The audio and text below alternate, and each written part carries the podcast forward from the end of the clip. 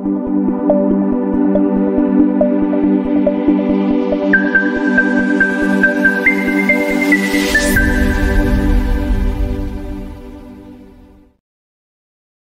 Muy buenos días traders, les habla Gabriela, bienvenidos a una nueva transmisión de premercado americano. El día de hoy, jueves 14 de diciembre, ya son las 8.32 de la mañana en Nueva York, 10.32 en Santiago, 2.32 en Madrid y hoy día partimos con una nueva jornada de trading en donde Vemos continuidad del rally alcista que comenzó a ya definirse desde el día de ayer, porque tuvimos, bueno, en realidad desde hace bastantes días atrás, ¿no? Desde el día de ayer, mirando el gráfico del Nasdaq, el rally alcista llegó a partir del día lunes de esta semana, por lo menos para el Nasdaq, después de haber dejado una zona en la cual se encontraba operando muy tranquilamente entre la quincena del mes de noviembre y eh, hasta el día 11 de diciembre aproximadamente. Bueno, el día de ayer tuvimos la decisión de política monetaria, como ustedes saben, el día de ayer tuvimos una gran cantidad de información proveniente desde todo el mercado, sobre todo con muchísimo movimiento que teníamos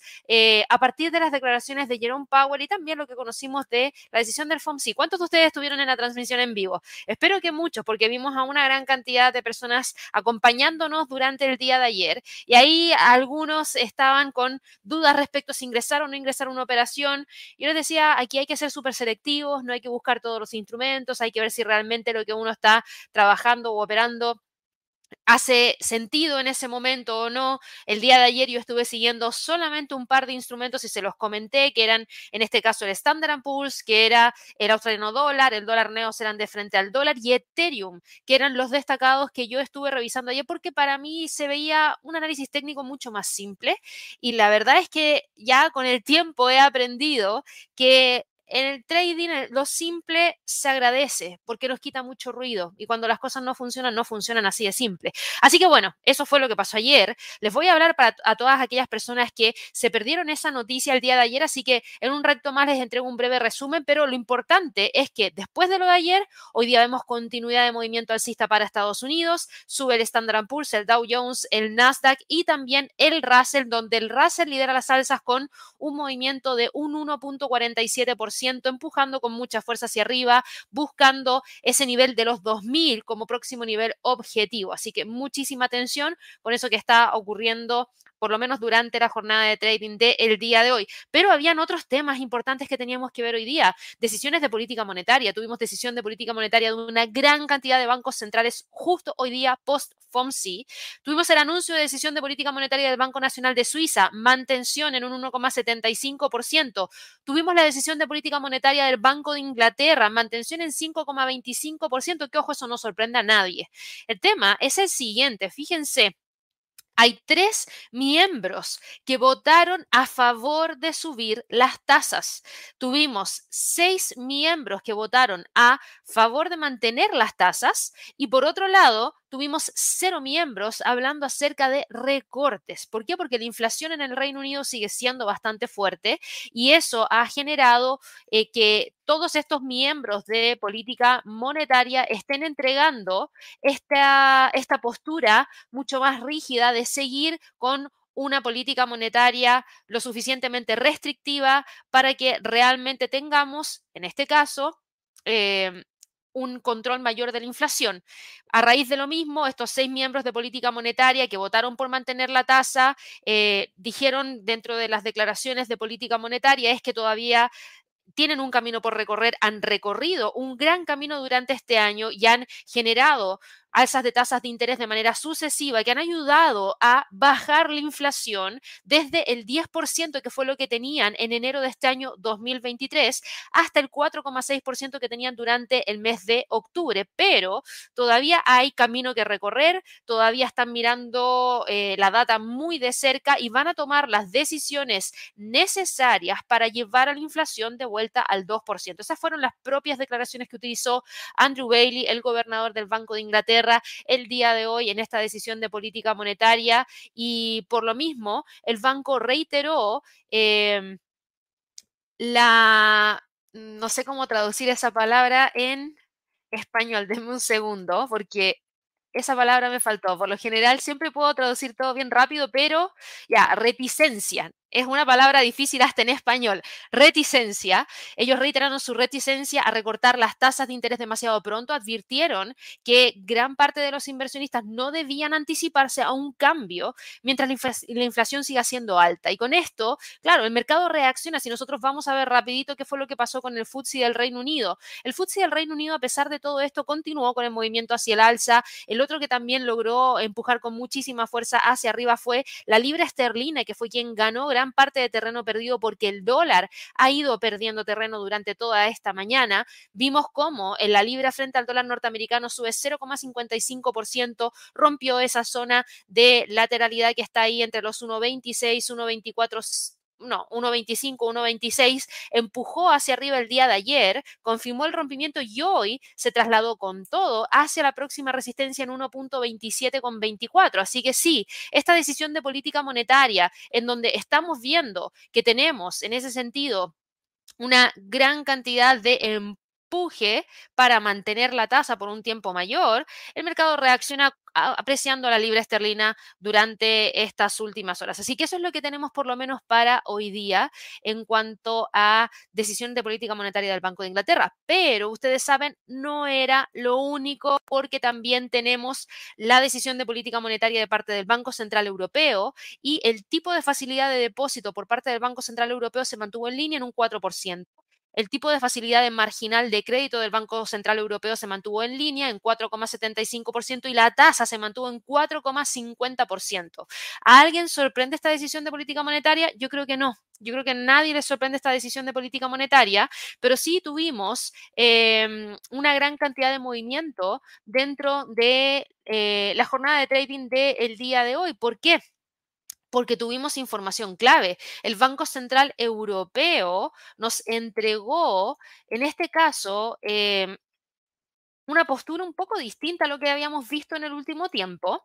Una postura un poquitito distinta. Rechazó el día de hoy las apuestas sobre inminentes recortes de tasas de interés al reafirmar que los costos de endeudamiento se mantendrían en niveles récord a pesar de las menores expectativas de inflación. Una postura que el mercado no esperaba, una postura que yo tampoco esperaba, lo que me sorprendió. Y aquí la pregunta es, ok, ¿qué hicieron? ¿Vinieron a calmar al mercado? me refiero, ¿vinieron a calmar el rally alcista de la bolsa en Europa? Porque igual haría mucho sentido que hicieran eso. Nosotros estamos viendo que hay una gran cantidad de instrumentos que están alcanzando máximos históricos en momentos en los cuales las condiciones económicas de la zona euro no son las mejores. Por ende, no hace mucho sentido mantener un rally alcista cuando las condiciones económicas no son las mejores. Porque podríamos estar hablando de alguna pequeña burbuja y claro, en un momento en que no se da lo que se espera que se dé la caída podría ser también muy brusca. El Banco Central Europeo, como ustedes saben, dejó sin cambio los costos de endeudamiento, ni siquiera insinuó una posible reducción, ni siquiera insinuó una posible reducción. Y destacó, en cambio, que la inflación pronto se recuperaría y las presiones sobre los precios seguirían siendo fuertes. Por ende, repitió la línea de que las tarifas de las tasas de interés se fijarán en niveles suficientemente restrictivos durante el tiempo que sea necesario. Así que estas declaraciones van completamente en contra de las apuestas que tenía gran parte del mercado y me incluyo también sobre la posibilidad de recortar las tasas en el primer trimestre del próximo año, en donde también se había especulado respecto a la posibilidad de que hubieran alrededor de seis recortes de tasas de interés. Finalmente, lo que tuvimos es que el Banco Central Europeo adelantó el fin de su último plan de compras de bono que sobrevivió un legado de la pandemia de COVID-19. Así que eso es lo que tenemos por lo menos para el día de hoy. A raíz de lo mismo, a raíz del hecho de que probablemente vamos a tener mantención de las tasas por un tiempo mayor y la economía va a sentir toda esa presión, es que hoy día no continúan las alzas de parte del Eurostock 50, no continúan las alzas de parte del DAX, en donde vemos que gran parte de los movimientos alcanzaron niveles importantes de resistencia y luego se detuvieron. Por ejemplo, en el caso del Eurostock 50, no ha logrado confirmar el rompimiento de una manera contundente de los 4.560. En el caso del DAX en Alemania, si bien ha logrado tener una senda alcista súper interesante, chocó los 17.000 y ahí se queda. Rápidamente nos entrega una mecha en la parte superior con una vela que está empujando hacia la baja, lo que podría llevarnos incluso a tener una corrección un poquito mayor, pero ojo, que estas caídas que presentan el Eurostock 50 y el DAX no hablan de cambio de tendencia, la tendencia sigue siendo alcista para ambos instrumentos, lo que pasa es que claro, con esta decisión de política monetaria se frena la continuidad del alza. Eh, la, atención ahora mismo está centrada en la conferencia de prensa que nos va a estar entregando Christine Lagarde, conferencia de prensa que parte dentro de los próximos dos minutos. Si yo encuentro algo interesante que destacar de esa conferencia de prensa, créanme que se los voy a mencionar acá en vivo y en directo a través del canal de YouTube. Igual si hay algo que haya que analizar después, a posterior de la emisión de las declaraciones de Christine Lagarde, es muy probable que lo comparta a través de mi Twitter y para aquellas personas que se preguntan cuál es mi Twitter, este es mi Twitter, se los voy a dejar ahí a través del chat, ya estoy, estamos próximos a alcanzar la barrera de los 10.000. Así que ahí, si me siguen, me ayudan un montón a alcanzar esa barrera de los 10.000. El día de ayer en Twitter les di actualizaciones de tres cosas que había destacado para esta semana, dentro de otras más, por supuesto, pero que tenían que ver con alcances de objetivo para el Dow Jones. Bueno, hoy día se alcanzó el objetivo de Ethereum. Apple todavía sigue empujando, así que por favor estén muy atentos. Ojalá que puedan ahí seguirme a través de Twitter para que de esa manera tengan bastante información. Y también no se olviden de seguir a Javier.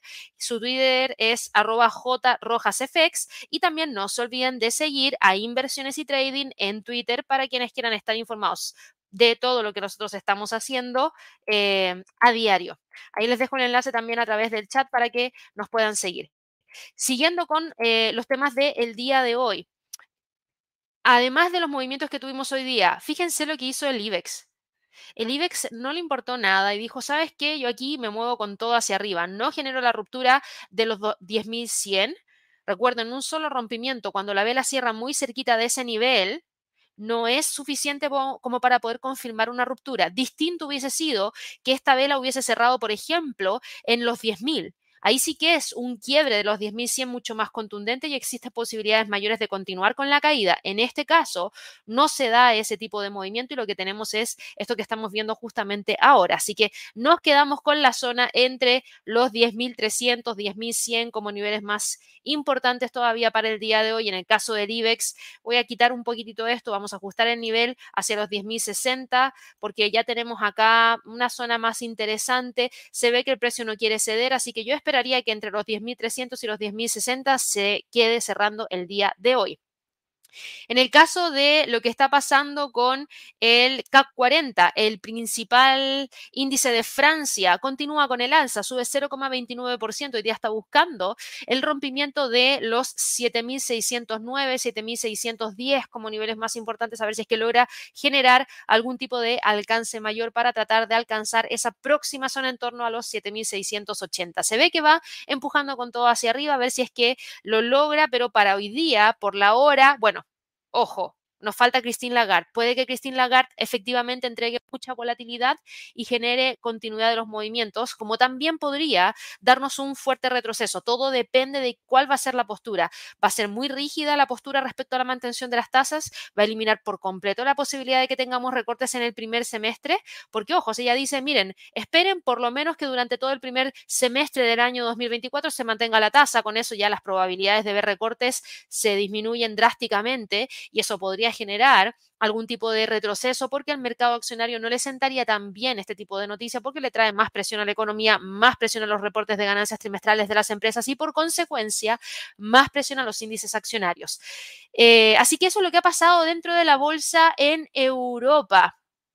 Importantísimo, importantísimo. Ya, ya recorrimos prácticamente todo lo que teníamos acá, solamente me falta retomar lo que eh, pasó con Estados Unidos hoy día en la mañana, porque hoy día en la mañana volvimos a tener datos provenientes desde Estados Unidos y los rallies alcistas para la bolsa en Estados Unidos van, pero con todo, con todo. Eh, tuvimos renovaciones de subsidio por desempleo. Fíjense que quedó en 1.876.000, un poquitito más alta que la lectura de la semana pasada, pero al mismo tiempo un poquitito por debajo de la lectura que esperaba el mercado. Las ventas minoristas subyacentes subieron y ahí está en gran parte la explicación de los datos de IPC que tuvimos durante esta semana. Las ventas minoristas subieron en términos mensuales y subyacentes desde 0,1 a 0,2%. Tuvimos también las ventas minoristas en términos generales que también subieron de menos 0,2% a 0,3% y esto podría significar buenos resultados para las empresas porque quiere decir que la gente compró compró. Y al comprar, por supuesto que las otras empresas reciben eso y lo toman como ingresos y eso podría entregarnos buenos reportes de ganancias trimestrales y el mercado se está eh, enfocando en eso que podría llegar a pasar. Así que lo que tenemos es también nuevas peticiones de subsidio por desempleo que quedaron bajitas, diría yo, en comparación a la semana pasada. La semana pasada tuvimos 221 mil, ahora tenemos 202 mil por debajo de lo que el mercado esperaba. Así que fueron buenos datos para la economía de Estados Unidos. Yo diría que fueron buenos datos porque el mercado laboral sigue estando sólido. Al estar sólido, nos siguen entregando buenos resultados en cuanto a consumo. Si hay consumo, también podría mantenerse la presión sobre los precios, pero hasta el momento se ha logrado controlar bien. Así que el mercado hoy día continúa con el rally ante la posibilidad de que, por ejemplo, los reportes trimestrales que se nos entreguen durante el primer trimestre del año 2024 puedan resultar positivos y eso pasa en las primeras semanas del año 2024. Así que ojito con la línea de tendencia alcista que trae el Standard Poor's. Eh, está buscando la ruptura de los 4.720. Si logra confirmar el rompimiento, podría tratar de ir a buscar los 4.818 que yo tengo marcado acá, que son los máximos que tuvimos durante enero del 2022. Antes de eso, por favor, eso sí, dejemos los 4.800, es un nivel de doble serie y creo que gran parte de los traders van a tener algunos niveles en algunos take profit en torno a esa zona, niveles de toma de ganancia. En cuanto al Dow Jones, el Dow Jones el día de hoy está cotizando con un alza de 0,45% y en esa alza de 0,45% nos está dejando sobre los 37.200. Súper interesante, yo me voy al gráfico mensual máximo histórico para el Dow Jones. Lo venimos siguiendo desde hace un par de días atrás, desde la semana pasada, enfocados en ver continuidad de movimientos alcistas y de hecho yo les había mencionado que lo había elegido porque había sido uno de los instrumentos que si bien no tienen grandes movimientos en algunos momentos, sí consideraba que estaba sólido para poder tratar de ir a buscar esos próximos niveles, así que súper bien porque se alcanzaron los objetivos para el Dow Jones y para todos los que se preguntan, Gaby, este rally alcista va a frenar ¿Va a caer la bolsa? Por el momento yo veo que no. Por el momento estamos viendo que los precios continúan empujando con mucha fuerza hacia arriba y en base y con base, mejor dicho, a esta a este Fibonacci que les estoy dejando, en el gráfico mensual, tomando los mínimos de marzo del 2020, máximos de enero del 2022, mínimos de noviembre del 2022, el próximo nivel que el precio podría tratar de ir a buscar coincide con un nivel psicológico, un 50% de una extensión de Fibonacci y una R1 en términos perdón, R2 en términos mensuales. ¿Y eso en dónde está? En los 38 mil. Por ende, hay que ver si es que realmente de aquí al cierre del año el precio tiene la fuerza como para poder continuar. ¿Qué significaría poder continuar? Que avance alrededor de un 1,95%. Nos quedan 15 días para el cierre del año. Y si bien, ok, en la última semana del mes de diciembre las cosas se ponen un poquito flojas, es decir, un poquito lentas, igual podría tratar de continuar en búsqueda de esos niveles implicados cuando se mantengan, porque ya la cantidad de fundamentales para Estados Unidos empieza a decaer, técnicamente los mercados empiezan a operar manteniendo los niveles que se traían anteriormente, por ende creo que existe una posibilidad de que vaya a buscar esa zona y por seguro lo vamos a estar siguiendo de aquí al cierre del año. El Nasdaq, por otro lado, también va muy bien, a diferencia del Dow Jones, no está generando máximo histórico, pero fíjense lo poquitito que le falta para llegar al máximo histórico, 16.790 es el nivel más importante que tiene el NASA que le falta nada. Se ve que está encaminado para tratar de ir a buscar esa zona y no tenemos retrocesos por el momento, así que quito ese Fibonacci porque aquí se ve que el precio está intentando llegar hacia esos niveles que se ve cada vez más cercano. El Russell, por otro lado, ha recuperado terreno perdido, pero con muchísima rapidez, alcanzó ese primer objetivo en 1932, alcanzó la R2 en términos mensuales en 1950 y ahora se ve que está buscando esos 2000 como nivel más importante. Así que mucho ojo para quienes siguen largos en el Russell, porque acá tenemos a un índice que está expuesto a las small caps y como el mercado está con tanto apetito al riesgo, están empujando a todos estos instrumentos hacia el alza. Em, así que Quería partir con esto, no he hecho ningún freno. Eh, para quienes siguen a la bolsa en Asia, rapidito les menciono, el Nikkei lamentablemente sigue presionado hacia la baja, cae 0,64%, pero la caída está contenida. Eh, a partir de esta línea de tendencia alcista. Así que se ve que está tratando de mantenerse sobre los 32.600. El Hang Seng logró dar una pequeña vuelta. Las caídas cerró hoy día con un alza de un 1.07%, pero sigue operando ahí entre la zona de los 16.600 y los 16.000. El CSI 300 en China cerró con caídas el día de hoy de 0,52% en 3.351 sin cambiar de tendencia y el A50 cae 0,37% el día de hoy y está tratando de mantenerse sobre los 11.123. Eso es lo que ha pasado como resumen en las bolsas a nivel mundial. De ahí me voy a ir de inmediato a revisar, por supuesto, todos los niveles más importantes para algunas acciones individuales que hemos estado siguiendo y también para aquellas que estén generando movimientos importantes el día de hoy. Pero antes de eso les quería mencionar, ven aquí abajito, Aquí abajito hay una imagen del Trading Day. De ahora en adelante, aquí abajito, para todas las personas que estén viéndonos a través de un computador, van a poder encontrar un anuncio de lo destacado que vamos a estar realizando dentro de breve, y de hecho ese trading day, trading day, viene el 9 de enero, así que no se lo pierdan. Y les vamos a dejar el código QR para que se registren gratis, así para todas aquellas personas que en este momento están sentados en su computador y están viendo el código QR, vayan y escaneenlo con el celular, que los va a llevar de inmediato a la página de registro ah, para que de esa manera no se pierdan el Trading Day, donde vamos a hablar acerca de oportunidades de inversión que se nos vienen para el primer trimestre del año 2024, junto con también hablar acerca de qué tan factible es el scalping en acciones, en eh, el day trading, cuáles son las acciones a monitorear y también les voy a hablar acerca de mi propia experiencia durante el año 2023 para destacar cosas buenas que pasaron, pero también destacar cosas no tan buenas y sí que hay cosas que no son tan buenas, porque aquí todos podrían decir, no, es que nunca hablan de las cosas malas, no, sí hablamos de las cosas malas porque tenemos que aprender de las cosas malas, así que ojalá que puedan participar, ahí les estamos mostrando el código QR para que puedan inscribirse y bueno, para quienes nos están viendo en el celular, no pasa nada, en la descripción de este video van a encontrar el enlace que los va a llevar directamente a esa página, así que espero que puedan ver eh, y participar de este Trading Day. Dicho eso, me voy rapidito y les voy a dejar ahí el QR para para que lo tengan desplegado por un tiempo mayor, para que así quienes lo están haciendo no se les pierda el QR. Apple. Voy a hablar de Apple, porque Apple la vengo siguiendo desde hace bastante tiempo y yo tengo en la mira los 200, que espero que logre alcanzar de aquí al cierre de este año porque técnicamente se ve una presión alcista bastante interesante, porque técnicamente ha sido capaz de quebrar niveles de resistencia importantes y en este momento continúa con las alzas. En el premercado hoy día Apple sube 0,13% y cotiza en 198 dólares con 20 centavos. Estamos a un paso de alcanzar esa R1 en términos mensuales en 198,55. Nos quedan 15 días para llegar a esos 200. ¿Cuánto se tendría que mover el precio? El precio se tendría que mover aproximadamente un 1,19%, algo que podría ser completamente factible si es que los impulsos se mantienen. Así que atentos que por lo menos para Apple todavía estamos con movimientos interesantes hacia el alza. Y para aquellas personas que se preguntan qué está destacado el día de hoy en el premercado.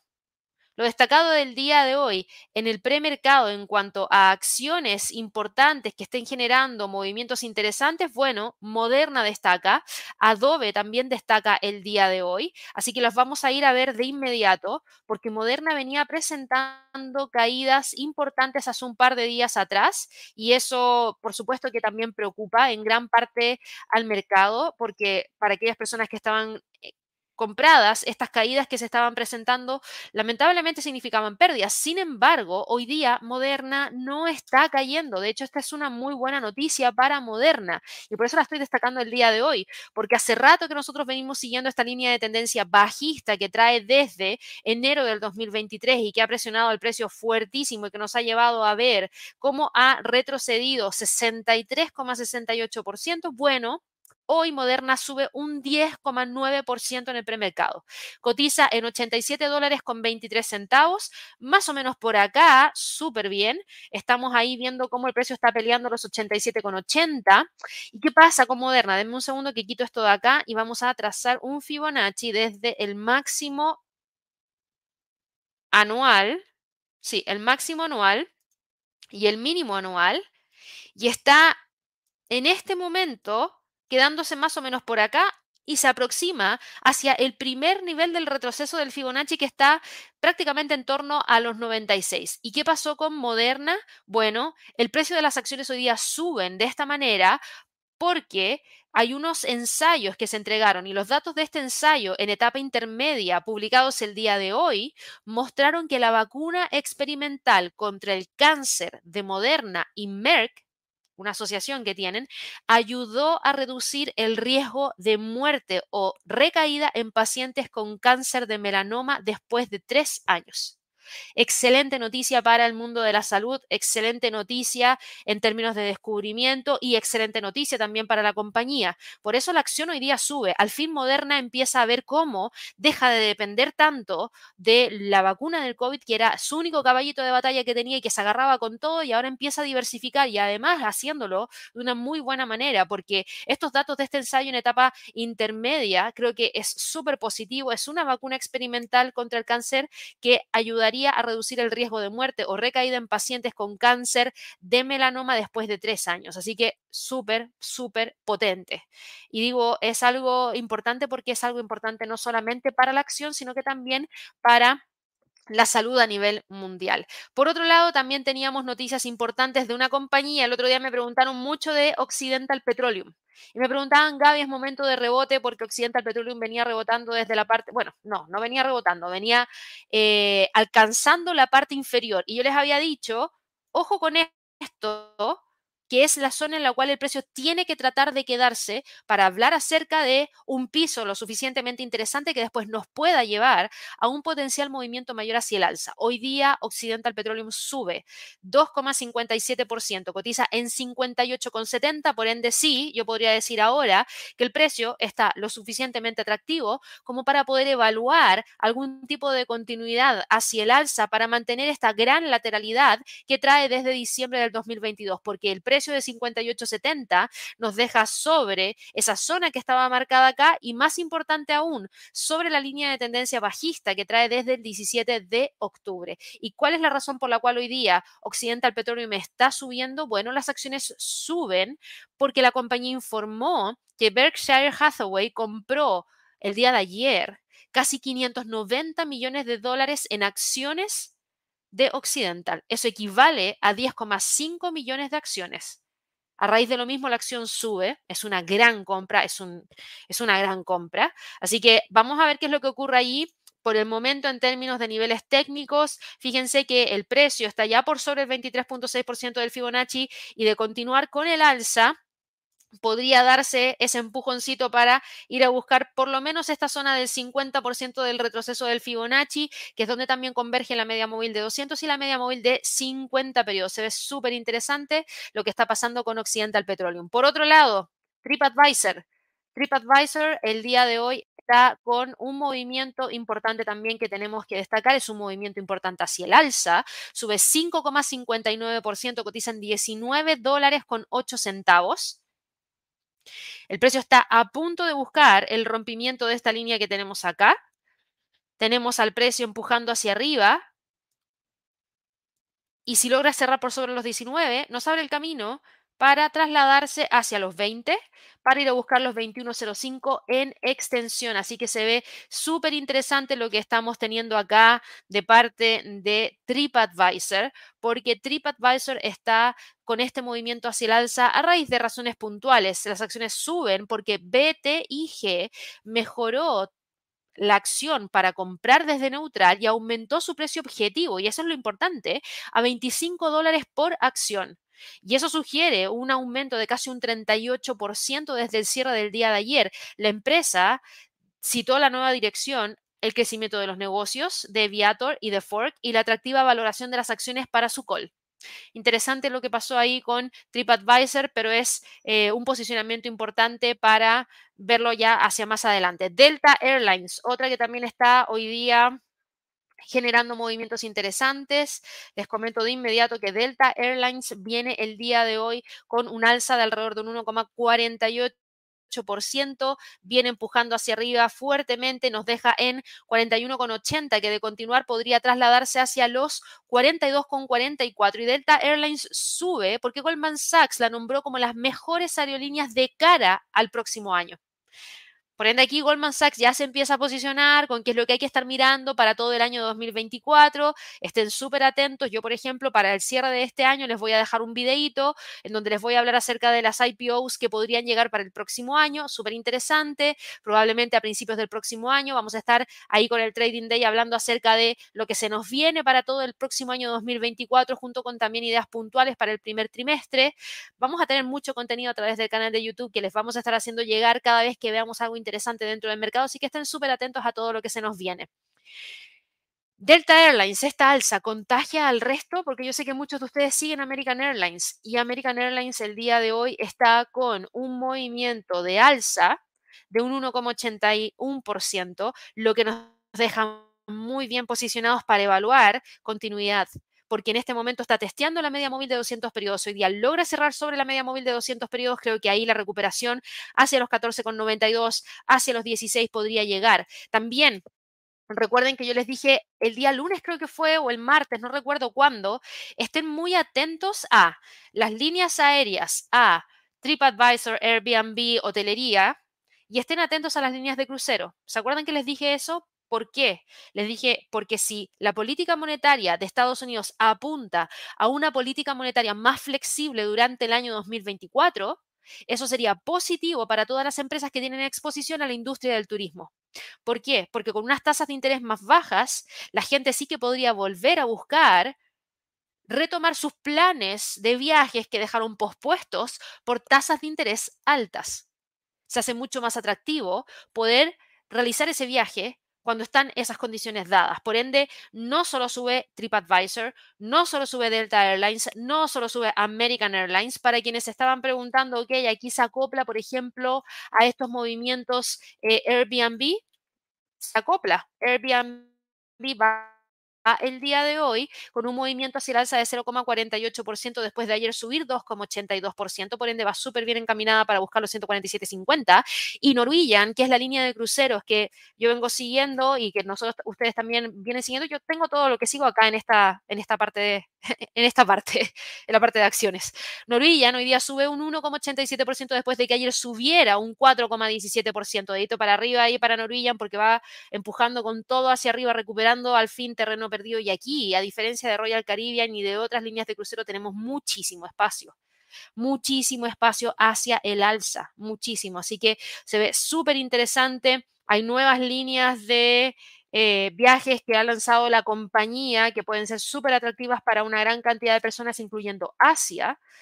Se está metiendo a un mercado muy potente, que no tiene tanta explotación y si es uno de los primeros podría ganar una gran cantidad de adeptos, por ende ojito con eso. Y para quienes siguen a Royal Caribbean, que yo sé que muchos de ustedes siguen a Royal Caribbean, Royal Caribbean también va con un movimiento interesante al alza el día de hoy de un 1,19%, pero yo les decía, Norwegian tiene mucho más espacio que Royal Caribbean porque Royal Caribbean ya está alcanzando por eso me gusta más Norwegian. Si aquí uno también elige las acciones porque sabe el potencial que tiene una versus la otra.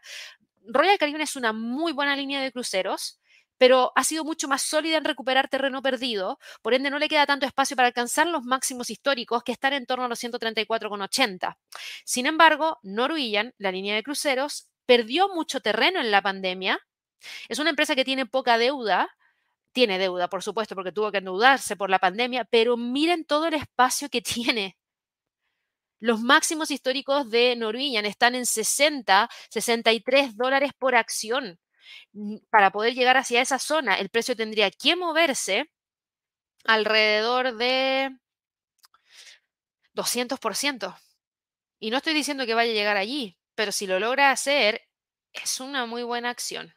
Hay que revisar los estados financieros y yo creo que voy a estar preparándoles algo de contenido de este estilo de empresas de turismo porque creo que ahora sí, hace un tiempo atrás también lo hicimos, lamentablemente ahí fallamos con el hecho de ver el tema de la inflación que no estaba dentro de nuestras manos porque no había una guerra en Ucrania que nosotros pudiéramos predecir, eh, que fue lo que terminó generando esta inflación tan alta que lamentablemente eliminó por completo todo eso que se generaba eh, de proyección en términos de datos económicos pero ahora sí se ve algo interesante, sobre todo por lo que les acabo de comentar, así que ojito con lo que pasa con las líneas de crucero.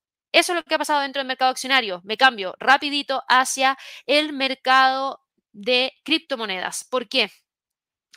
Bitcoin, bien, porque ayer subió logró recuperar terreno perdido gracias a la debilidad del dólar. Vayamos a ver eso rapidito antes de que se me olvide. ¿Qué tan fuertes están las probabilidades de cambios de tasas para el próximo año, después de la decisión de política monetaria que tuvimos el día de ayer. Para las próximas decisiones de política monetaria, sigue siendo el escenario más probable el ver una mantención de la tasa en los niveles actuales con un 83,5% de probabilidad. Para la reunión de marzo, ahora la mantención sigue siendo probable con un 70,7% de probabilidad. En mayo hay un primer recorte. A ver, no, denme un segundo. No, no, no, no, no, no. Por eso no me gusta verlo así porque yo me confundo. Ahora sí. Disculpen, ahora sí. Veámoslo de esta manera que es como para mí, es mucho más fácil. Mantención en enero, recorte en marzo. Igual el mercado dice, oye, sí, ok, la Fed me vino a decir con el gráfico de puntos, con el diagrama de puntos, que deberíamos tener cierta cantidad de recortes pero ¿sabes qué? Yo me voy mucho más agresivo. No le creo mucho a la información y el mercado nos está diciendo en este momento que el recorte llegaría igual en marzo, con un 71,4% de probabilidad para dejar la tasa en 500 a 525 puntos. Y después de eso vendrían recortes sucesivos de 25 puntos base prácticamente en todas las próximas reuniones de política monetaria y se estancaría en noviembre, en diciembre, manteniendo la tasa en un rango de 375-400. Y este es el tema, por esto el mercado reacciona como ha estado reaccionando el día de hoy. ¿En cuánto estaba el target final de tasa el día de ayer? Y antes de ayer. Antes estaba en torno a los 425, 450. Esto fue cambiando hacia 400, 425 y ahora incluso quebrando la barrera de los 400. ¿Qué quiere decir eso? Que el rango objetivo que el mercado hoy en día está evaluando para el cierre del año 2024 es entre un 3.75% y 4%, muchísimo más bajo de lo que habíamos visto. Y si efectivamente se llega a cumplir este camino que el mercado de futuros está evaluando, hablaría de una política monetaria mucho más flexible de la que esperábamos tener. Ahora, por favor, hay que calmarse también. Recuerden que el año pasado, también en diciembre, bueno, sí, diciembre del año 2022, se hablaba respecto a recortes de tasas durante el año 2023 que finalmente nunca llegaron. Y tuvimos otro camino que recorrió la Fed. Por ende, por eso digo, ojito, ojito porque no necesariamente esto va a pasar, por eso hay que seguirlo constantemente y ver cómo se van dando las probabilidades, porque esto también nos habla mucho de cómo está especulando el mercado. Pero bueno, esto es lo que generó depreciación dentro del dólar, esto es lo que le permitió al Bitcoin subir el día de ayer un 3,35% y dejarnos hoy día en 42.459. Y sí, no logra continuar hacia el alza y sí, no logra romper los 45.000, pero eso no quiere decir que no lo vaya a hacer. La tendencia sigue siendo alcista, tenemos una línea de tendencia alcista mucho más inclinada para el Bitcoin acá. Y recuerden que el Bitcoin también opera el día sábado y el día domingo, así que ojo. Ethereum, súper bien. Ethereum alcanzó el objetivo de los 2.300 que teníamos marcado. Alcanzó el objetivo y después de eso, ¡pum!, corrigió pero todavía mantiene la tendencia alcista, todavía existe la posibilidad de que vaya a buscar dentro de estos próximos días la ruptura de los 2.300 para trasladarse hacia los 2.400, así que va súper bien empujando hacia arriba en búsqueda de esos niveles. El XRP hoy día cae un 1,18%, sigue completamente lateral, no está generando ningún tipo de movimiento extra, sigue operando entre los 0,6850, 0,58,12. Cardano, por otro lado, que había tenido una gran cantidad de incremento en las últimas jornadas, hoy día frena el alza en los 0,68. Vamos a borrar esto un segundo. Frena el alza en los 0,68. No logra continuar con el avance, pero sí que estamos con tendencia alcista para Cardano sí que estamos con tendencia alcista. Yo no voy a trazar una línea porque la línea va a quedar demasiado hacia arriba, pero sí voy a trazar un Fibonacci desde el mínimo que tuvimos el 30 de noviembre y el máximo de el 13 de diciembre y el primer nivel del retroceso del Fibonacci está en 0,60 con 88. A esperar y ver si es que realmente el precio logra mantener ese nivel de soporte. Por el momento se ve que sí. Litecoin, por otro lado, cae 0,97%. Fíjense lo bien que mantuvo la línea de tendencia alcista que tuvimos acá desde el 21 de noviembre. El precio se nota que está tratando de mantenerla para ver si es que logra empujar hacia arriba. Y en cuanto a las empresas ligadas al mercado de las criptos, las empresas ligadas al mercado de las criptos, por favor, vamos a verlo de inmediato. Y lo que estamos viendo en este momento es eh, a Coinbase con un movimiento de alza de 0,93%. Aquí Coinbase dijo, ya, las criptos están cayendo, ok, es un respiro. Es un respiro, no me importa mucho, el mercado accionario sigue subiendo, yo me acoplo al mercado accionario, me desacoplo del mercado de las criptos, total, las criptos están en muy buen nivel. Y aquí ustedes me van a preguntar, pero ¿qué significa que estén en muy buen nivel? Muchas personas dejaron sus cuentas en los exchange, como por ejemplo Coinbase, detenidas cuando llegó el cripto invierno, cuando el Bitcoin alcanzó niveles en torno a qué? Niveles en torno a los 15.000. Y ahora que el precio está en 42.400, volvieron a retomar la operativa. Tienen mayor poder adquisitivo porque no es lo mismo poseer un Bitcoin o una fracción de un Bitcoin a 15.000 que tenerlo a 42.400. Y esto no solo pasa con el Bitcoin, sino que pasa con Ethereum, con todo el resto de las otras criptomonedas que han logrado recuperar terreno perdido. Por ende, aquí hay más movimiento y ese movimiento mayor le da un muy buen augurio a Coinbase. Y Coinbase va en este momento continuando con la ruptura del día de ayer, empujando hacia arriba, subiendo 0,82% para tratar de ir a buscar el próximo nivel, donde el próximo nivel está en torno a los 160 dólares por acción creo que pueda llegar hacia esa zona. Mira, para llegar hacia esa zona, el precio tendría que moverse 5,36%. Podría porque es una acción que está muy expuesta a la volatilidad dentro del mercado de las criptomonedas, por ende tiene mayor volatilidad que otro tipo de acciones y se ve que la tendencia alcista continúa con muchísima fuerza. Para Marathon Digital Holdings, que ha sido una de las destacadas en este último tiempo de mi parte, Marathon Digital Holdings va súper bien, alcanzó el objetivo en los 16,98. Hoy día lamentablemente retrocede un poquitito en 0,66%, pero súper bien. Súper, súper bien lo que pasó con Marathon Digital Holdings. Finalmente es un avance acumulado de alrededor de un 60% casi, así que dedito para arriba, porque Marathon ahí, yo diría que nos hizo el último trimestre del año. Riot, por otro lado, Riot Platforms, súper bien también. Hoy día, lamentablemente, no logra continuar con el alza y cae levemente 0,46%, pero sigue manteniendo la línea de tendencia alcista. Aquí pasó algo muy similar con Mara. Yo venía esperando la ruptura que llegó un poquito más tarde que para Marathon Digital Holdings, pero va súper bien porque alcanzó los 16 dólares por acción y eso significó un avance de 29%. Excelente, diría yo, para estas dos acciones destacadas en estos últimos meses, en estos últimos días que empujaron con todo. Y ahora la gran pregunta es, Riot, ¿logra romper o no los 16? Estamos a la espera de. En cuanto a las divisas, el dólar index con todo hacia abajo, con todo hacia abajo. Realmente acá tenemos una presión bajista muy fuerte la tendencia hacia la baja se ve que no va a eliminarse. Ahora, eso sí, yo les decía, y lo hablábamos ayer junto a Javier, yo le decía a Javier, yo creo que aquí el precio del dólar index lo que va a hacer es quedarse metido dentro de estos dos niveles, lo voy a marcar acá en rojo. No creo que el precio vaya a lograr salir de allí, porque si bien hoy día estamos viendo caídas bastante fuertes frente a gran parte de sus contrapartes por todo lo que ha pasado en términos de decisiones de política monetaria, también es cierto que hay otros países que están más mal que Estados Unidos. Estados Unidos no está mal.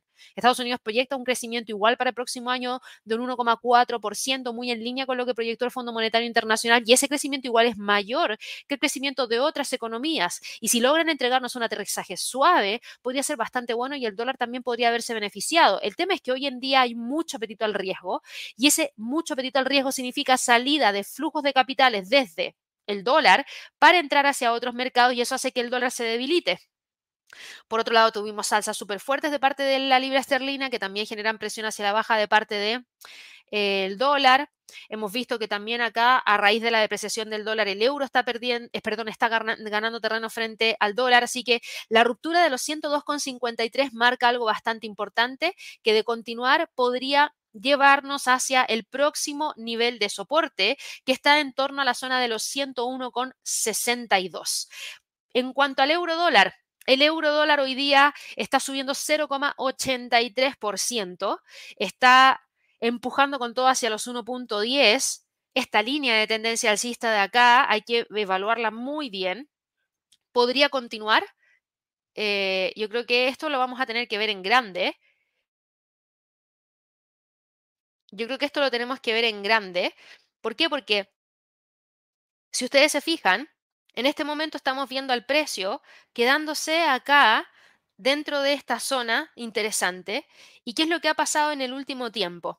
En el último tiempo nosotros hemos visto una serie de factores que han estado influyendo dentro de los movimientos del euro y dentro del dólar. Hoy día tuvimos decisión de política monetaria, se mantuvo la tasa y se eliminó la posibilidad de ver recortes prontamente porque mantuvieron una postura súper rígida respecto a ese tema. Y yo les decía, tenemos las declaraciones de Christine Lagarde, la presidenta del Banco Central Europeo, y estas declaraciones de Christine Lagarde, por supuesto que eh, son importantes. Christine Lagarde, ¿qué dijo? Christine Lagarde dijo que no tienen que bajar la guardia. Dijo que no tenemos que bajar la guardia en cuanto a la inflación.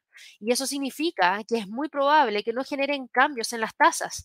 De eso es lo que ha estado hablando en este último tiempo. Yo no les he mencionado más porque no tenía mucho más que comentarles porque efectivamente hemos visto que las declaraciones están en línea con el statement del Banco Central Europeo y ahí yo nosotros ya les habíamos anunciado que era muy probable que tuviéramos esta mantención de esta postura porque cumplen con el guion, mantienen la tasa por segunda reunión consecutiva, están declarando que van a generar mantención de una gran cantidad de, eh, de meses quizás por el hecho de tener eh, en ese sentido la preocupación de la inflación que podría desbandarse.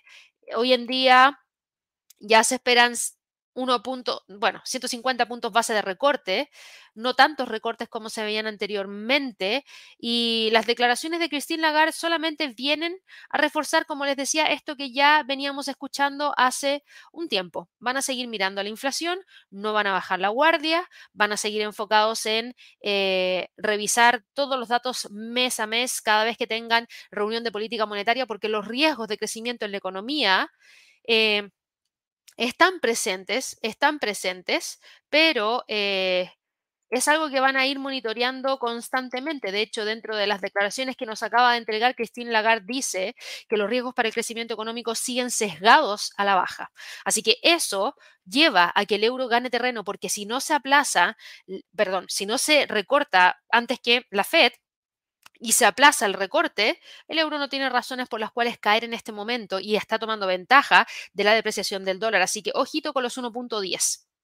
La libra dólar, como lo comentábamos, va como avión, atentos a la posibilidad de ruptura de uno de los niveles más importantes de resistencia, que están ahí en los 1.2725, que de romper podría tratar de ir a buscar la próxima zona en torno a los 1.28. El dólar frente al yen cae 0,58%, rompió la media móvil de 200 periodos y alcanzó niveles en torno a los 141. El dólar CAT cae 0,59%, mantiene la línea de tendencia bajista, el precio está empujando con todo en búsqueda de romper el soporte 1 en términos mensuales y eso nos podría llevar hacia los 1.34. El australiano dólar, por otro lado, va con un movimiento importante hacia el alza. El precio estaría tratando de ir a buscar los 0.6750. Súper interesante también aquí porque el australiano dólar ha ganado terreno principalmente por la debilidad del dólar norteamericano y por el hecho de que el Banco de Australia va a mantener la tasa. El dólar neozelandés frente al dólar frenó el movimiento alcista en los 0.62, le está costando romper ese nivel. Si es que logra generar la ruptura, podría luego tratar de buscar el rompimiento de los 0,6250. El dólar frente al franco suizo cae 0,18%. Aquí hay que mirar muy de cerca el nivel de los 0,8669, que si lo logra quebrar podría continuar en búsqueda de los 0,86, 0,8580. El dólar frente al peso mexicano completamente lateral, quedándose metido dentro de esta zona, a la espera de la decisión de política monetaria del Banco del Bancico que tenemos durante la jornada de trading del el día de hoy a las 2 de la tarde, hora de Nueva York. Eh, viene el anuncio de decisión de política monetaria del Banco Central de México. Gran parte del mercado espera una mantención de la tasa en 11,25%, pero también gran parte del mercado espera que haya algún tipo de anuncio respecto a posibles recortes, porque la inflación ha venido cayendo y la tasa está súper alta. Podrían tener espacio para recortarla y seguir manteniendo la tasa. Y eso es lo que el mercado espera ver. Así que mucho ojo con el dólar frente al peso mexicano, porque si la volatilidad aumenta drásticamente, esos niveles que les acabo de mostrar, 17,55, 17,20 a las 2 de la tarde hora de Nueva York con la decisión del Bancico, podrían eliminarse. Así que mucho ojo con eso. El dólar frente al peso chileno como el dólar ha perdido terreno frente a gran parte de sus contrapartes, no es la excepción. Fíjense cómo rompió la línea de tendencia alcista, alcanzó los 8,70 y es probable que pueda continuar hacia los 8,60 porque la zona en la cual ha venido oscilando se amplía. ¿Por qué? Porque tenemos al precio oscilando dentro de estos dos niveles que se ven súper interesantes, 8,88, 8,60 como niveles más importantes. El dólar frente al peso colombiano presión hacia la baja, está testeando el soporte en 3.950 de quebrar, podría tratar de buscar los 3.878 y el dólar frente al sol el día de hoy está operando en torno a la zona de los 3.78 que podría continuar en búsqueda de los 3.80. En cuanto a las materias primas, el petróleo recupera terreno perdido, la debilidad del dólar es tomado como ventaja para todos aquellos traders que operan petróleo, por ende el precio sube, pero las alzas están contenidas y hasta el momento se mantiene operando por debajo de el nivel de los 72 dólares por barril. La eh, plata va, perdón, la plata no, el oro, sube 0,38%. Déjenme quitar aquí un par de cositas, que yo creo que aquí, bueno, en realidad más que quitar, voy a actualizar algo. Esta línea de tendencia hacia el alza sigue vigente. Esto de acá lo vamos a quitar. Yo creo que el precio está muy cómodo, por lo menos desde el 5 de diciembre, entre los 2050 y los 1980. Y ahora va empujando al alza en búsqueda de la ruptura de los 2050. A ver si lo logra hacer de aquí al cierre de esta semana y si no, a esperar, porque yo creo que quizás el cierre del año, si es que no pasa nada fuera de norma, que lo tengo que decir porque ha pasado, eh, podríamos tener al precio quedándonos en 2080, 1980. Es increíble cómo en estos últimos cinco años ha pasado de todo. Yo diría desde la guerra comercial entre China y Estados Unidos en el 2018, que no ha habido año en el cual no tengamos una sorpresa. Y antes de eso, antes de eso, entre el 2011 y el 2017 no pasaba nada. De verdad que era solamente seguir el mercado, solamente seguir el calendario económico, solamente revisar los reportes de ganancias trimestrales y listo, era súper fácil. Y ahora año que pasa, año que llegan sorpresas y de cosas que por lo menos a mí no me había tocado eh, vivir, así que ya en estos 13 años creo que donde más he aprendido han sido por lo menos desde el año 2018 hasta ahora, con muchas cosas que no estaban en el libro y que uno ha tenido que aprender en el momento para tratar de, interpretar al mercado, porque claramente lo que estaba en el libro no estaba funcionando, así que fue un aprendizaje duro, pero esto es lo que hace el mercado entretenido. La plata, el día de hoy sube 0,73%, está rompiendo los 24, ahí generó la ruptura hace un par de minutos atrás, ahora se está tratando de mantener. Yo creo que acá la línea de tendencia alcista la vamos a actualizar a este nivel y ahí sí hace mucho más sentido, va empujando hacia arriba a ver si logra posicionarse para poder continuar en búsqueda de los 25. El cobre sube un 1,49%, ojo con la línea de tendencia que hay ahí, ojo. Ojo, porque si el precio, y aquí déjenme limpiar un poco el gráfico, ojo con ese nivel. Lo digo para todos los que tienen exposición al dólar frente al peso chileno, porque el cobre en este momento, recuerden, Chile es uno de los principales países que exporta cobre a nivel mundial y eso eh, nos hace súper dependiente de lo que pase con el valor del cobre. Tiene una especie de canal alcista que todavía mantiene, que apunta hacia arriba, hay una línea de tendencia bajista que trae desde el 16 de enero, que está testeando en este momento. Si el precio llega a quebrar ese nivel, la próxima resistencia está en 3,95. Si llega a empujarse hacia arriba, el peso chileno debería caer. Ah, perdón, el peso chileno debería subir y el dólar debería caer. Por ende, la paridad dólar frente al peso chileno podría buscar la ruptura de los 860. Ojo, ojo con el cobre, sígalo de cerca, por favor, porque el cobre está a niveles de precio clave y podría generar ese tipo de movimiento. El gas natural sube 0,71% y para quienes estaban preocupados de las caídas del gas natural, el precio logró detener el retroceso en los 2,15, pero sigue teniendo tendencia bajista. Y eso es lo que ha pasado el día de hoy en el movimiento del premercado para todas las personas que se están uniendo recién, aquí abajito hay una imagen que dice Trading Day, prepárense e inviertan para el 2024 porque el 9 de enero vamos a estar haciendo un evento en línea que es un seminario de trading que dura alrededor de cuatro horas aproximadamente, donde hablamos acerca de eh, errores y aprendizajes que nos dejó el 2023, eh, scalping y day trading en acciones y vamos a hablar también acerca de qué es lo que esperamos de oportunidades para el 2024, ¿qué es lo que hay que mirar? ¿Qué es lo que hay que mirar en los primeros meses del año 2024 que podrían dejarnos algo interesante en términos de movimiento? Así que ahora mismo les estamos desplegando un código QR. Si quieren registrarse, escaneen ese código QR con su celular para que de esa manera los lleven directamente a la página y se registren porque el registro es completamente gratuito. Eh, si se registran van a poder recibir la grabación si es que no pueden estar ese día a esa hora, así que regístrense igual. Y para todas aquellas personas que no pueden escanear el código QR porque están viendo por el celular, vayan a la descripción del video, que ahí está el enlace que los lleva directamente a la página para que de esa manera puedan registrarse y participar. Dicho eso, me voy con las preguntitas que hay aquí a través del chat, rapidito para ver si hay algo que no hayamos visto. Buenos días para Yesid, buenos días para Antonio. Ya hablamos ahí del Nasdaq. Cristian, como hablé del Nasdaq, también hablamos del triple Q que va con movimientos importantes hacia el alza porque se acopla a los movimientos del Nasdaq. Acá Johnny nos preguntaba por el dólar frente al sol. Ya hablamos acerca del dólar frente al sol peruano. Eh, aquí Alejandro dice buen día, felicitaciones por la entrada en el S&P de ayer. Gracias ahí por el comentario. Sandra nos preguntaba por Amazon y Netflix como para una posible entrada en el rally navideño. Ya, Amazon y Netflix van súper bien. Amazon y Netflix van súper, súper, súper bien. Amazon eh, el día de ayer intentó generar el rompimiento que confirmó con el precio de cierre y hoy día sube 0,77%, por ende se ve súper bien encaminada para ir a buscar los 155. La tendencia es alcista y el precio debería tender a continuar. Y en cuanto a Netflix, bueno, Netflix que tuvo retrocesos importantes, mira el avance que está teniendo, un 1,84%. Alcanzó los 4,80 y hoy día cotiza en 4,80 con 76. Si quieres evaluar alguna entrada en relación a continuidad de movimientos alcistas, si el precio logra romper los 480 y cierra sobre los 480 que le ha costado, por eso soy tan enfática en ese nivel, el precio podría tratar de ir a buscar, fíjate, la próxima zona en los 500 y en extensión los 510. Y ahí estamos hablando de un potencial movimiento hacia el alza de 4 a 5% aproximadamente. Eh, Hernando, nos preguntabas aquí por Moderna, que ya lo mencionamos. Buenos días para Leo, para Milton. Buenos, eh, ya hablamos del Bitcoin, Leo. Ludi, buenos días para ti.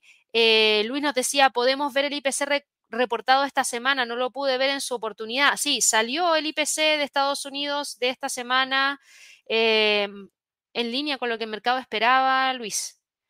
Abrió la bolsa en Estados Unidos, chicos. La inflación subyacente había salido en 0,3, la inflación subyacente anual en 4, la inflación anual 3,1%. Buenos días para Carlos, buenos días para Diego. Eh, ya hablamos de petróleo. Buenos días para Nelson, para Marta, para Edwin, que nos pregunta por Newmont. Ya abrió el mercado, así que voy a ir a responder un par de preguntitas y de ahí me voy a ir de lleno a revisar cómo abrió la bolsa. Buen gap, buen gap alcista, Edwin. Buen gap alcista, yo te diría, ojo, porque estás llegando a una resistencia clave que si tú te fijas, si la quiebra, de inmediato, de inmediato se vuelve interesante para evaluar próximos niveles. Déjame quitar esto y veamos acá lo siguiente. ¿Cuál podría ser el próximo nivel de retroceso de Fibonacci? 46,33, 42,02, 41,37, claro. Si el precio logra continuar con el movimiento alcista, el próximo techo lo tienes en la media móvil de 200 en 42, luego de eso 42,79 y luego de eso ya se podría trasladar hacia los 46. Eh, Mariana, aquí nos preguntabas para Albemarle, hablamos acerca de Airbnb, así que esa me la voy a saltar. Eh, Albemarle, una entrada, mira, buen gap alcista hoy día.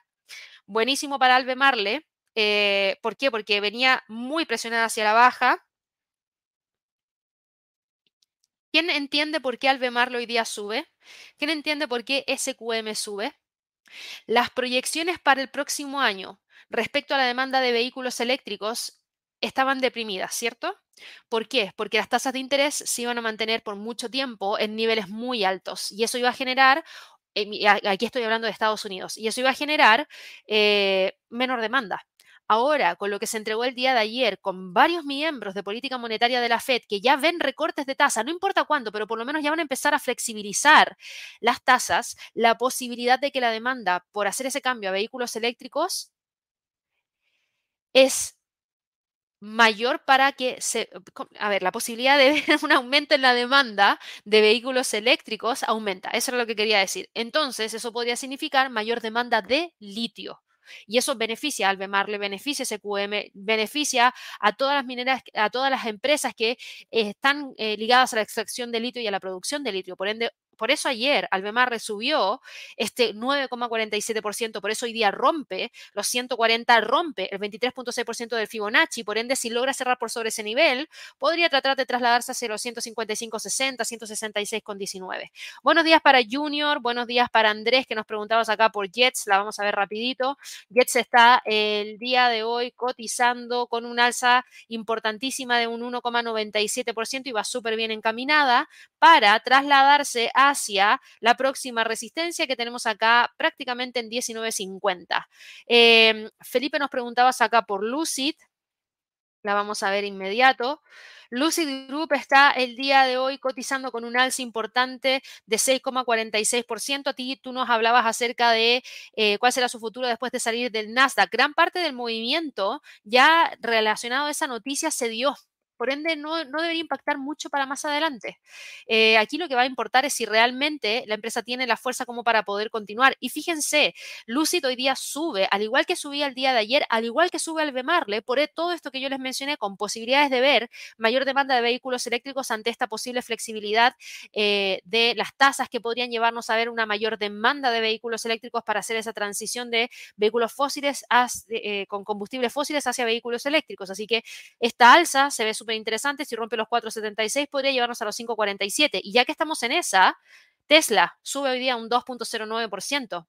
Fíjate, si todo esto está relacionado, mira el movimiento de Albemarle, mira el movimiento de Lucid, mira el movimiento de Tesla, fíjate en el movimiento de SQM, vamos a mostrar acá, similar y va muy bien SQM buscando esa media móvil de 100 periodos y de Rivian y de Rivian. Rivian Automotive el día de hoy también va muy bien, muy bien, rompió la línea de tendencia bajista, ojo, ojo, porque eso podría llevarnos a los 22, 23, 26 y así sucesivamente. Así que atención con lo que pasa con Rivian.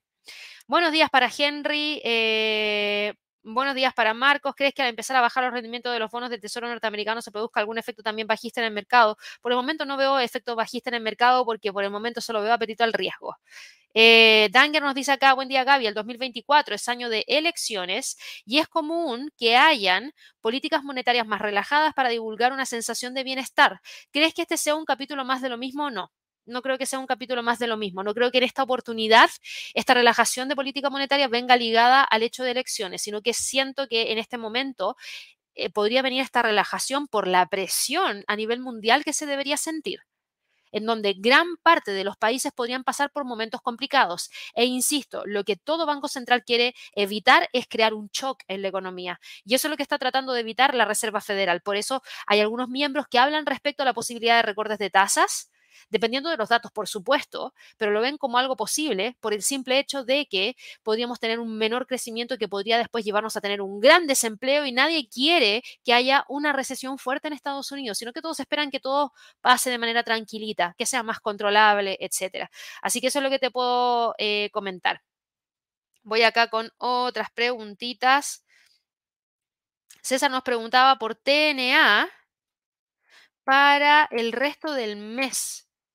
TNA, uff, para el resto del mes. Es que cuando me hacen preguntas de timing ahí me cuesta un poco porque para el resto del mes no lo sé, pero yo esperaría ver, dado el comportamiento técnico que ha mostrado hasta ahora, yo esperaría ver continuidad de esta línea de tendencia alcista que te estoy mostrando ahora en búsqueda de una primera resistencia en torno a los 42. Buenos días para Miguel Ángel, buenos días para Luis que nos saluda desde Bogotá, ya hablamos del petróleo. Buenos días para Cristian que dice qué pasa con los likes. Ya pues chicos, ¿qué pasa con los likes? No cuesta nada, ojalá que nos regalen muchísimos likes para poder seguir creciendo. Gracias ahí Cristian por el recordatorio. Eh, Rafa nos dice, Gaby, ¿cómo puedo acceder a Lluvia de Trades? ¿Cuáles son los horarios? Lluvia de Trades es un live exclusivo para miembros de la comunidad que tenemos en YouTube. Miembro significa, no es lo mismo que suscripción, la suscripción es gratuita para tú ser miembro de nuestra comunidad, tienes que pagar un poquitito, que son alrededor de 3 dólares al mes, para acceder a estos lives que realizamos los días lunes a las 12 hora de Nueva York, donde Javier presenta los tres instrumentos que él va a estar monitoreando a modo personal y donde yo presento los tres instrumentos que voy a estar monitoreando a nivel personal. Y además abrimos un espacio de preguntas y respuestas para todas las personas que estén compartiendo en ese live. ¿Cómo puedes hacerte miembro del canal? Fácil, mira, yo te lo voy a mostrar rapidito. Vas a ir acá a YouTube y en YouTube te van a aparecer dos botones. Ya estás suscrito, ya estás suscrito. Por ende, ahora deberías pinchar el botón que dice unirse y ahí tienes que poner un a mí me aparece acá el valor por mes en pesos chilenos, que son 2.500 pesos, que son alrededor de 3 dólares. Y claro, vas a poder acceder a esta lista de reproducción, que es exclusiva para miembros del canal, que está acá, a donde dice zona de miembros, que son todos estos que están acá, que nosotros realizamos todos los días lunes a las 12 horas de Nueva York. Esta semana nosotros estuvimos presentando una gran cantidad de información en eh, lluvia de trades, así que si pueden, traten de participar. Si no pueden estar ese día, esa hora, no importa, porque les va a quedar la grabación y lo van a ver después también. Eh, voy acá con otras preguntitas. Carlos nos decía acá. el fin del mundo ya está cerca, es por eso. Lili, aquí nos preguntaba por Nvidia, lo veo rapidito. Y chicos, ya que me preguntas por Nvidia, Lili, me voy a ir a ver la apertura del mercado del día de hoy. Apple continúa con el alza, vamos, que no le queda nada. Vamos, que no le queda nada, por favor. Vamos, que no le queda nada para los 200. Y así cerramos el año ya con dedito para arriba. Eh, le falta muy poquito a Apple. Está en 199,42. Yo esperaba que cerrara en los 200 este año o que alcanzara por lo menos los 200 este año y se ve que va empujando hacia arriba. En este momento no veo eh, razones por las cuales no lo podría alcanzar, así que espero que llegue hacia esa zona después. Por sobre los 200 esa es otra historia, ese es otro análisis. En este momento yo tengo un análisis vigente que me empuja hacia los 200 y es el que estoy siguiendo a diario. Así que esperemos que llegue hacia ese nivel. Alphabet sube 0, 11%, mantiene la línea de tendencia alcista, pero está mucho más contenida entre los 130 y 828. Meta cae 0,41% y se mantiene en este momento, a ver, vamos a quitar esto de acá. Hay mucho ruido en el gráfico. Ahí sí. Meta tiene la línea de tendencia alcista, opera entre los 3.30 y 3.40. En el caso de Amazon, Amazon, después del alza que presentó el día de hoy, se detuvo los 150. No se le ve tanta fuerza como para poder buscar, por lo menos hoy día, la zona de los 152. Así que ahí hay que estar súper atentos a ver qué es lo que ocurre. Tesla sube este 1,87%, pero sigue operando entre los 2.50 y 2.30. En el caso de Microsoft, Microsoft está el día de hoy cotizando en torno a la zona de los 370 eh, con 78, sigue operando entre los 380 y la zona de los 366. Lo único que yo vi como noticia, porque vi que ahí había una pregunta de Microsoft en la audiencia, lo único que yo vi como noticia es que podría afectar un poquitito a Microsoft de manera negativa, es eh, el hecho de que, un segundito, em, si tengo una noticia acá, que habla acerca del gasto de los consumidores en Estados Unidos en contenido de hardware y accesorios de videojuegos que cayó alrededor de un 7% en el mes de noviembre respecto al año anterior, que son alrededor de 5.900 millones de dólares.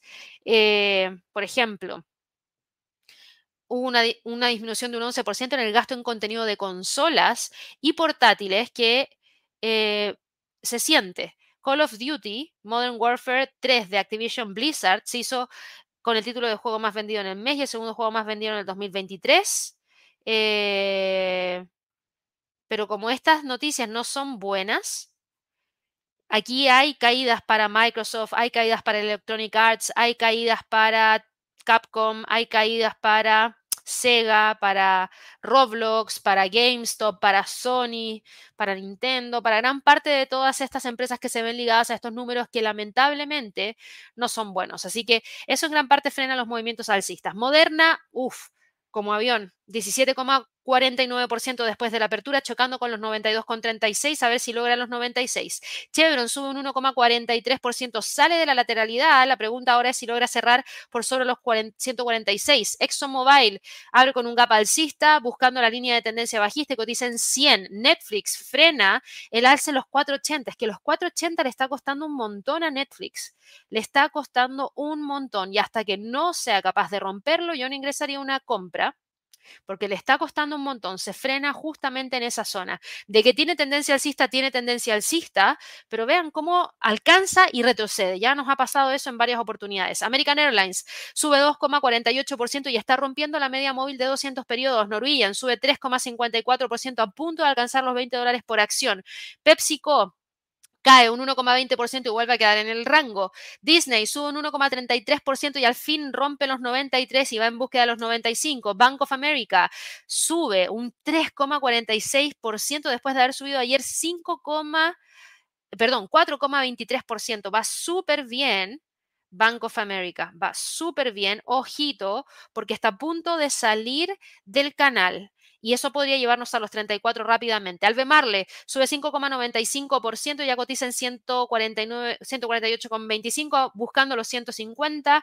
Nvidia sube 0,57% y se mantiene operando entre los 483 y los 460. AMD sube un 1,89%, muy bien, rompió los 140. Hay que esperar y ver que hoy día logre cerrar sobre esa zona. Si lo logra hacer, podría trasladarse hacia los 140 235 y desde ahí fíjense los niveles que nos toca ir a buscar 152 y 164. En eh, Alibaba recupera terreno perdido, sube un 1,50%, pero todavía sigue con tendencia hacia la baja. Se agradece que detenga las caídas, eso sí, se agradece que detenga las caídas, pero sigue operando muy tranquilamente acá y de hecho voy a ajustar el nivel de resistencia a los 72,55. Pinduoduo sube un 1,30%, ojo con los 148, ojo, ojo que podría generar ruptura y Pinduoduo va generando máximos eh, interesantes en los últimos días que nos podrían llevar a los máximos que tuvimos durante febrero del 2021 y para llegar a esos máximos el precio tendría que avanzar